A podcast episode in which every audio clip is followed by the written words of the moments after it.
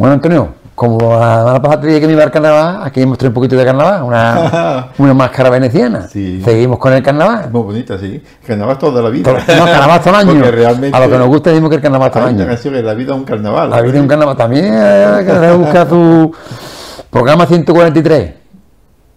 143 programas ya. Parece mentira. Y aquí estamos. Cuando empezamos con el COVID. Dios mío. Y para que el COVID hemos, hemos dicho varias Con veces. las mascarillas. Dios mío.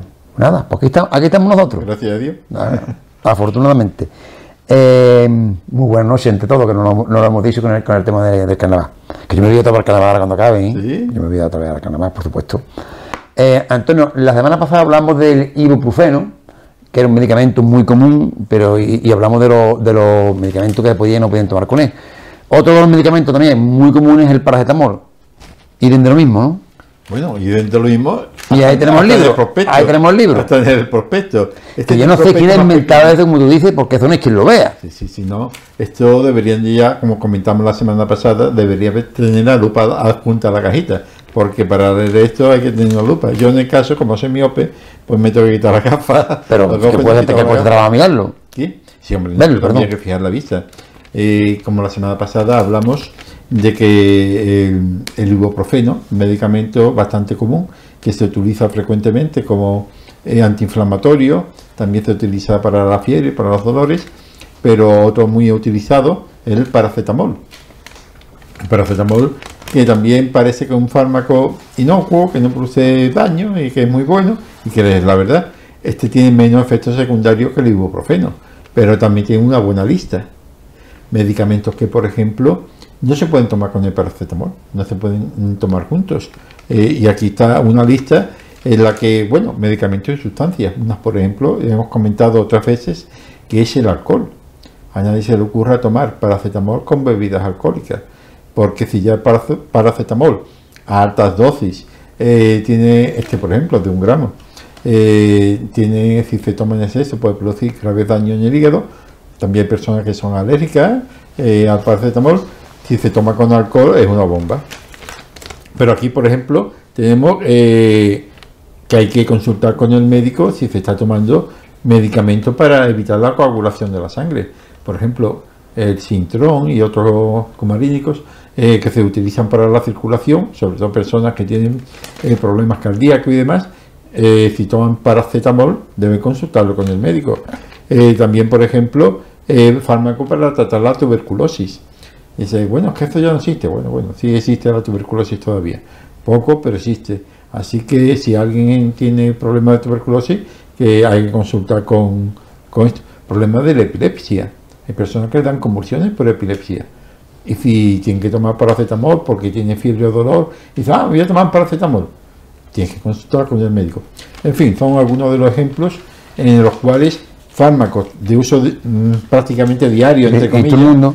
Eh, cuando tengas dudas, Al eh, médico. o estés tomando medicamentos, Al médico o a la farmacia, ¿no? o farmacéutico, farmacéutico Pero eh, lo, lo que ocurre, Antonio, creo, creo yo que como son médicos, ah, perdón, médicos, eh, eh, medicamentos tan habituales, el ibuprofeno y el paracetamol, la gente se cree que no tiene efectos secundarios, no tiene contraindicaciones, y si las tiene, como todos los como medicamentos. todos los medicamentos. Entonces, el ibuprofeno y el paracetamol debe tomarse por iniciativa propia, siempre y cuando sea una situación donde ya tú antes lo has tomado Y venido y que el médico sabe la medicación que estaba tomando y así todo te dice, mira, aunque estés tomando este medicamento, puedes tomar paracetamol o puedes tomar ibuprofeno porque a las dosis o por el tipo de medicamento que estás tomando son compatibles. Pero si se tiene duda, consulta telefónica, no hace falta pedir cita presencial, ¿eh? sino consulta telefónica. Mire usted, don Juan, al médico, tu médico de cabecera, o al médico, si no está él, al que esté, mire usted que es que estoy tomando esta medicación y me ha parecido eh, que tengo un poco de, gripe, me tengo dos, y me voy a tomar paracetamol. ¿Puedo tomarlo con eso? Pues sí. Si quiere, pues en la misma farmacia, como has dicho, los farmacéuticos están perfectamente cualificados, por supuesto, sabiendo la medicación que tomas, si son compatibles o no. Ahora bien, si es algún tipo de enfermedad la que tienes tu duda, si con esta enfermedad no puedo tomarlo o no, ya sería mejor que contactara con el médico de cabecera, porque además el médico de cabecera tiene tu analítica, tu prueba, tu, ana, tu historial, y entonces lo consultan en el ordenador y dependiendo del tipo de enfermedad que ya tú tengas eh, y también de los medicamentos que estés tomando, te puede indicar es si puedes tomar o no el paracetamol.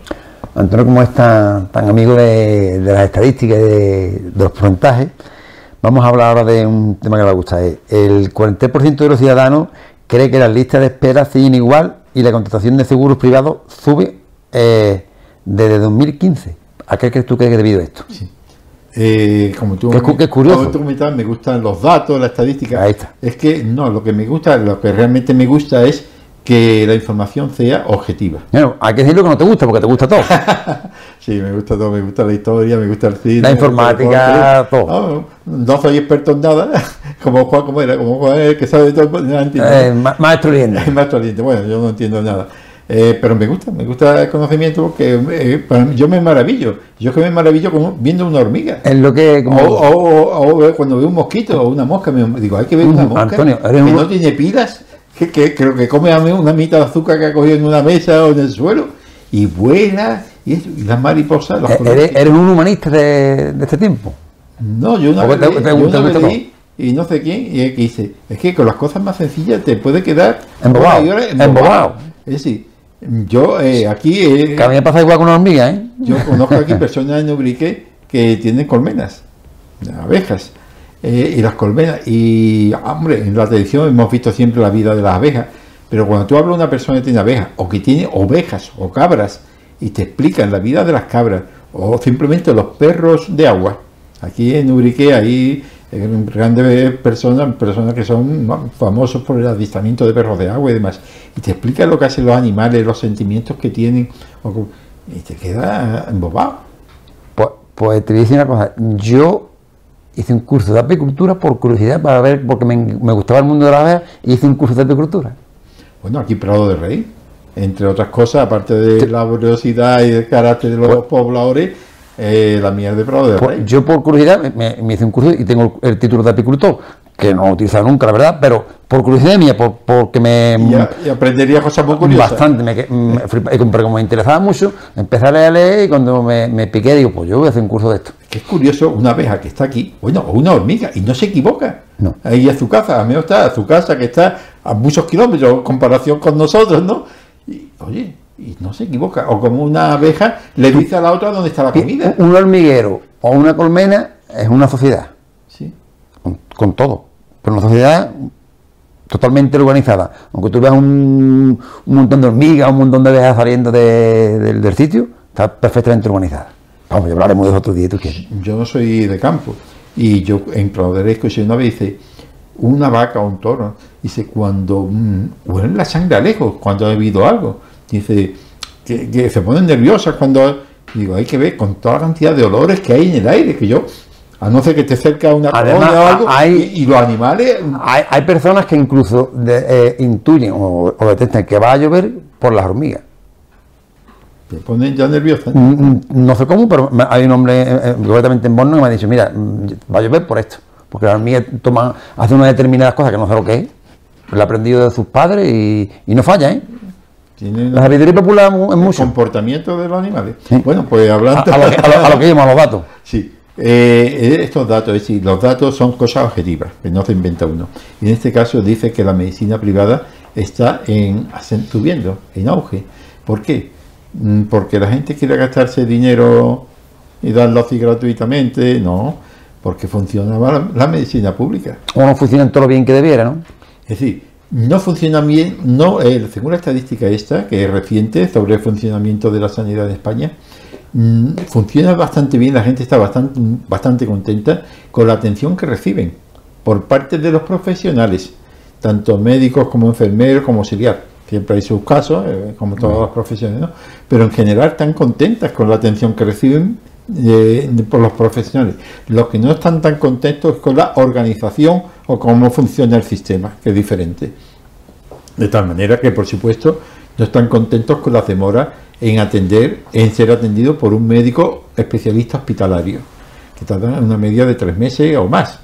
El que te vea un cardiólogo y que te vea el especialista de medicina familiar, porque están especialistas, hemos dicho ya otras veces, uno que otro, hay especialistas de hospital, que están en los hospitales, y especialistas que están en los centros de salud y los consultorios, que son los médicos de familia, son especialistas en medicina familiar, pues eh, lo que no se comprende es que también para medicina familiar, que es la más cercana, y la que te atiende para eh, la mayoría de las cosas, que la resuelven los médicos, tarden eh, cuatro, cinco, seis días o hasta diez días o, o hasta dos semanas, dicen algunos.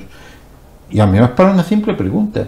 A título personal, yo he entrado en mi médico, ya lo he dicho varias veces, mi médico de familia, que es extraordinaria, eh, y para una pregunta, consulta telefónica, que a lo mejor simplemente, a mí no, yo digo, si yo para una analítica o algo, pero si alguien tiene que preguntar, como hemos dicho, para ver si me puedo tomar un paracetamol porque estoy tomando medicación para el corazón, tengo que esperar dos semanas, no se me, hace- se me ha curado la gripe, o, Claro. me, o me ha entrado una neumonía y me he muerto. Así que, y después, eh, eh, en general, ya te digo, esa estadística dice que las consultas privadas, ya digo, eh, de, las, de las compañías privadas está subiendo. Y es por eso, fundamentalmente para ser atendidos rápidamente, más rápidamente que la sanidad pública. Mi opinión, yo siempre lo he dicho, que eh, una persona que se pone enferma, hombre, si es algo muy grave, rápidamente al hospital. Eso no, si alguien se siente muy malito, al hospital, eso está claro. O al médico llama inmediatamente a urgencias.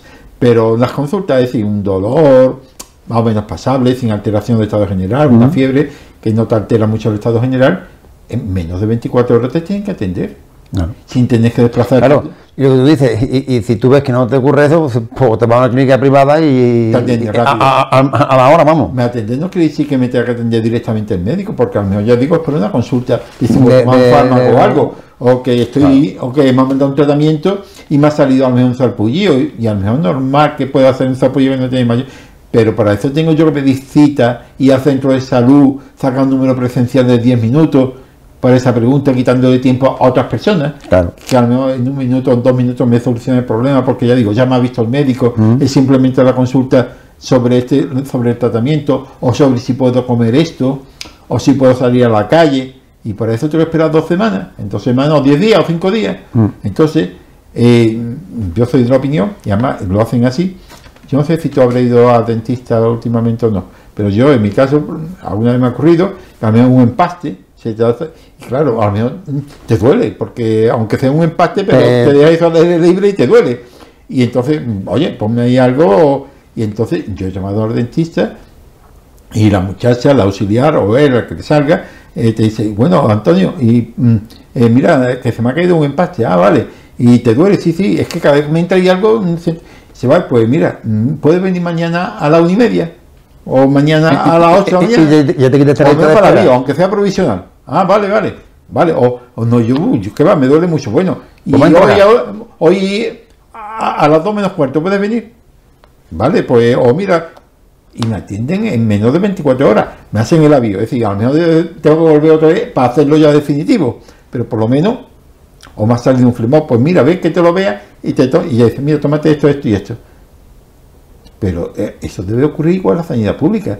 Cuando tú llamas a consulta presencial, debería haber alguien que eso te tarda 30 segundos que te diga, el médico al final de la consulta o la enfermera al final de la consulta, eh, don Juan, me espere, o don Antonio, sí, ¿qué le pasa? Usted ha pedido una cita, ¿no? Para eh, creando cita para 10 días, ¿no? Sí. ¿Qué es lo que le ocurre? No, yo es que me hago un análisis todos los años de colesterol. Ah, bueno, vale, entonces no le importa que. Ah, no, a mí no me da igual. Si es para un análisis, me da igual que sea dentro de dos sea, semanas. claro. Y dice, ¿usted qué era? No, mire usted, que es que tengo un dolor de riñón aquí y, y estoy orinando como rojo. Hombre, no mucho, pero yo estoy preocupado. No es que vaya a morir, no tengo fiebre, me encuentro bien. Pero. Y dice, ah, vale, vale. Bueno, pues entonces, bueno, que vea. ¿Puede usted venir mañana a las doce y media? Claro. o a las 10. Pero no, venga usted por urgencia. En urgencia te va a ver un médico, que no es tu médico lo más probable, que vaya, te va a decir, bueno, ¿esto qué? Bueno, pues esto, tómate esto y mañana tu médico ¿Y, de cabecera. y tu médico de cabecera? sí. Entonces, aquí no, aquí en 30 segundos sabes si puede esperar o no, mire usted, yo es que dentro de un mes tengo que ir al ginecólogo, pero antes me toca hacer una ecografía que la tengo que llevar. Y él va a pedirle cita. Ah, vale. Y es que me han dado número para dos semanas y quizás no me dé tiempo a hacerme la ecografía de resultado. Ah, vale, vale. Bueno, pues mire usted, eh, tomo nota ya ahora mismo y le hago ya el volante y se lo puede usted recoger bajo recepción Claro. o lo que sea.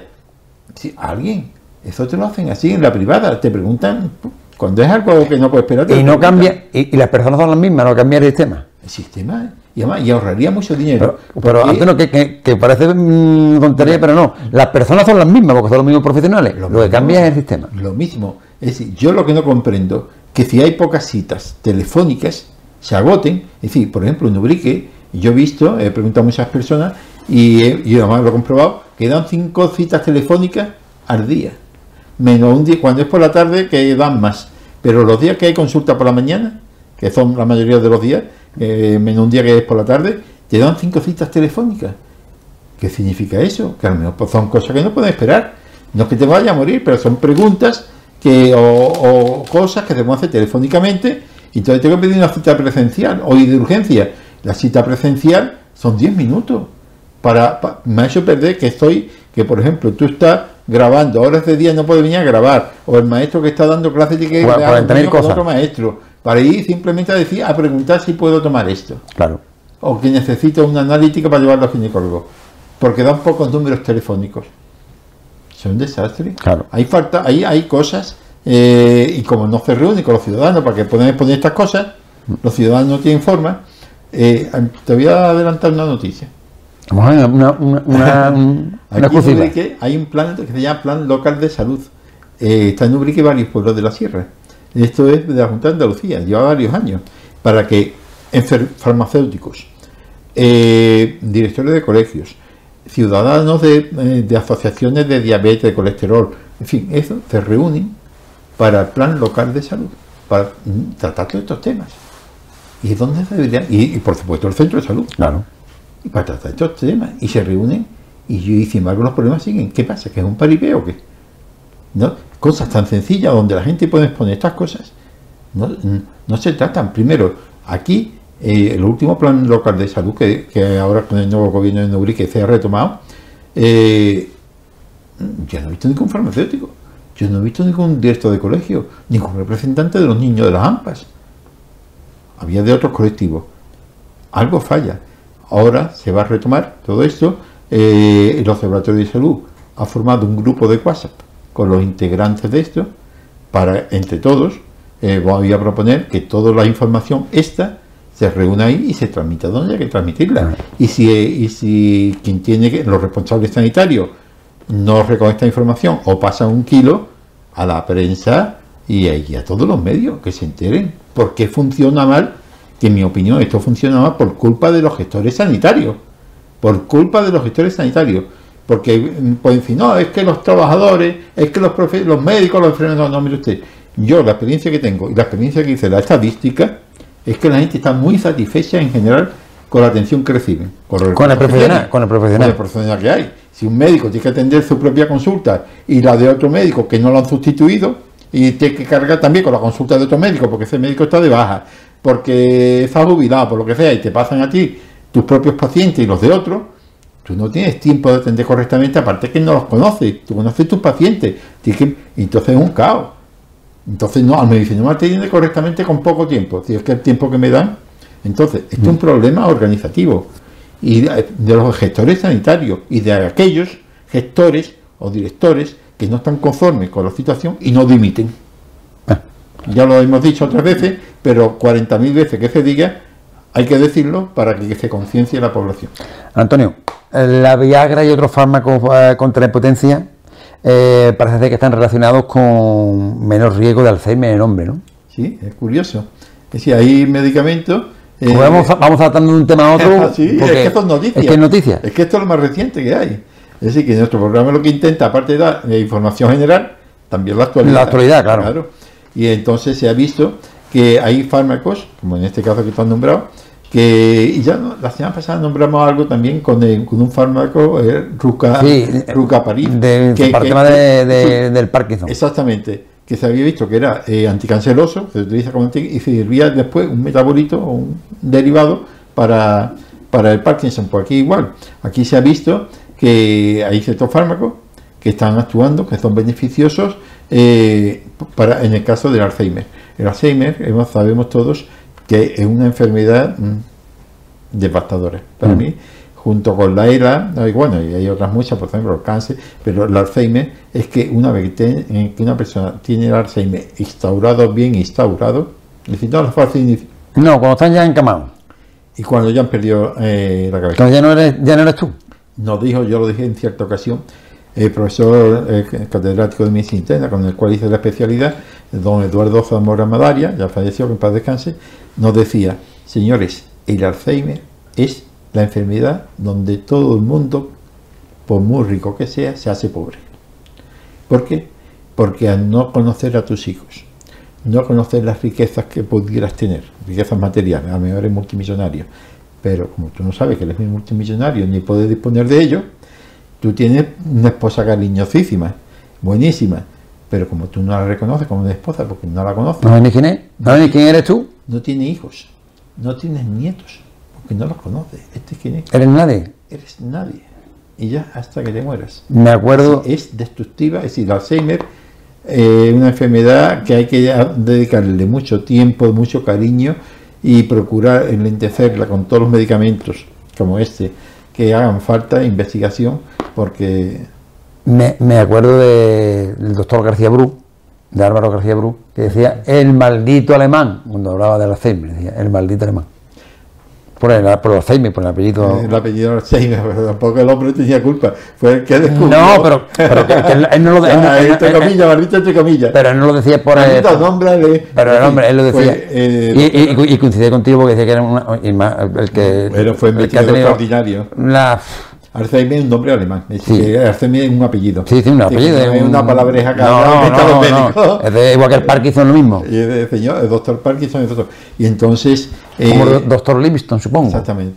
Entonces, todas las asociaciones de Alzheimer que haya, que hay muchas, y todas las entidades que se dedican a cuidar Alzheimer, deberían tener una protección especial porque es que la verdad lo necesitan. De todas formas nos quedamos con, lo, con, lo- con el titular, que la Viagra y otros fármacos contra la hipotencia favorecen eh, el, tan- el que haya menos riesgo de Alzheimer. Es que se ha hecho un nuevo estudio, la estadística que comentamos antes, entonces se ha visto que las personas que toman Viagra, y hay otros fármacos, en fin, eh, Cinal y demás, que, que actúan de la misma manera, que han visto que esas personas que lo toman, en proporción con los que no lo toman, eh, hay menos, menos Alzheimer. Ahora hay que estar investigando a ver qué, cómo actúa esa sustancia a nivel cerebral para así mm, procurar mm, buscar, si no la Viagra, algún derivado o alguno de ellos que puedan tener más, más potencia todavía, pero a partir, ya digo, de- de- del análisis de- del componente Yo de creo, Viagra. creo que eh, la siguiente semana podemos hablar un poco de los problemas de impotencia, de la Viagra y todo lo que hay en el mundo este, ¿no?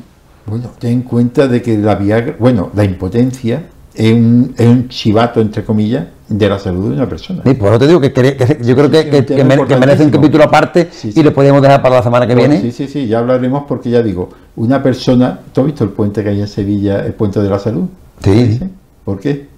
Porque está, ¿Y por qué dicen de la salud? porque está para arriba. Porque está para arriba. Es decir, que la persona que tiene impotencia, hay que pensar si tiene algún problema de salud. ¿eh?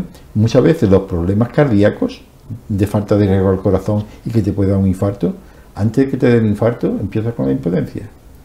Pues- es decir, que, que puede hacer un chivatillo, dice, oye, oye, a, a veces te va a dar Que yo creo que, ¿no? que- que el tema es importante y yo creo que va Sí, que, sí. es interesante y No, lo, podemos, no, lo podemos tratar la, la semana que viene como otros algunos que se nos han quedado en el tintero. Antonio, lo dicho, el tiempo en televisión manda y nos tenemos que ir. Bueno. Yo la semana pasada fui a los carnavales, esta semana también me voy a ir, ya la otra no, pero esta me Bueno, vez. pues aquí tenemos el recuerdo de los carnavales. Los carnavales, hay, ah, por cierto, un saludo a, a la, a la gente de Antonio que está en, Canarias. en Canarias, que también hay muy buenos Santa carnavales. Cruz, y Santa Cruz, que también hay muy buenos carnavales. ¿eh? Hombre, ¿Le, gusta, ¿Le gustan a los niños? Sí, sí, ellos están disfrazados siempre. Allí en Canarias que se disfraza todo. Como que aquí. Y además, y son, y además son espectaculares, tú lo habrás visto, son unos Sí, espectaculares. El carnaval es distinto a este, que, el- que, el- que el- que el diferente. Veneciano, pero vamos, en definitiva todo es carnaval. Pues nada, muy buenas noches y nos vemos la semana que viene.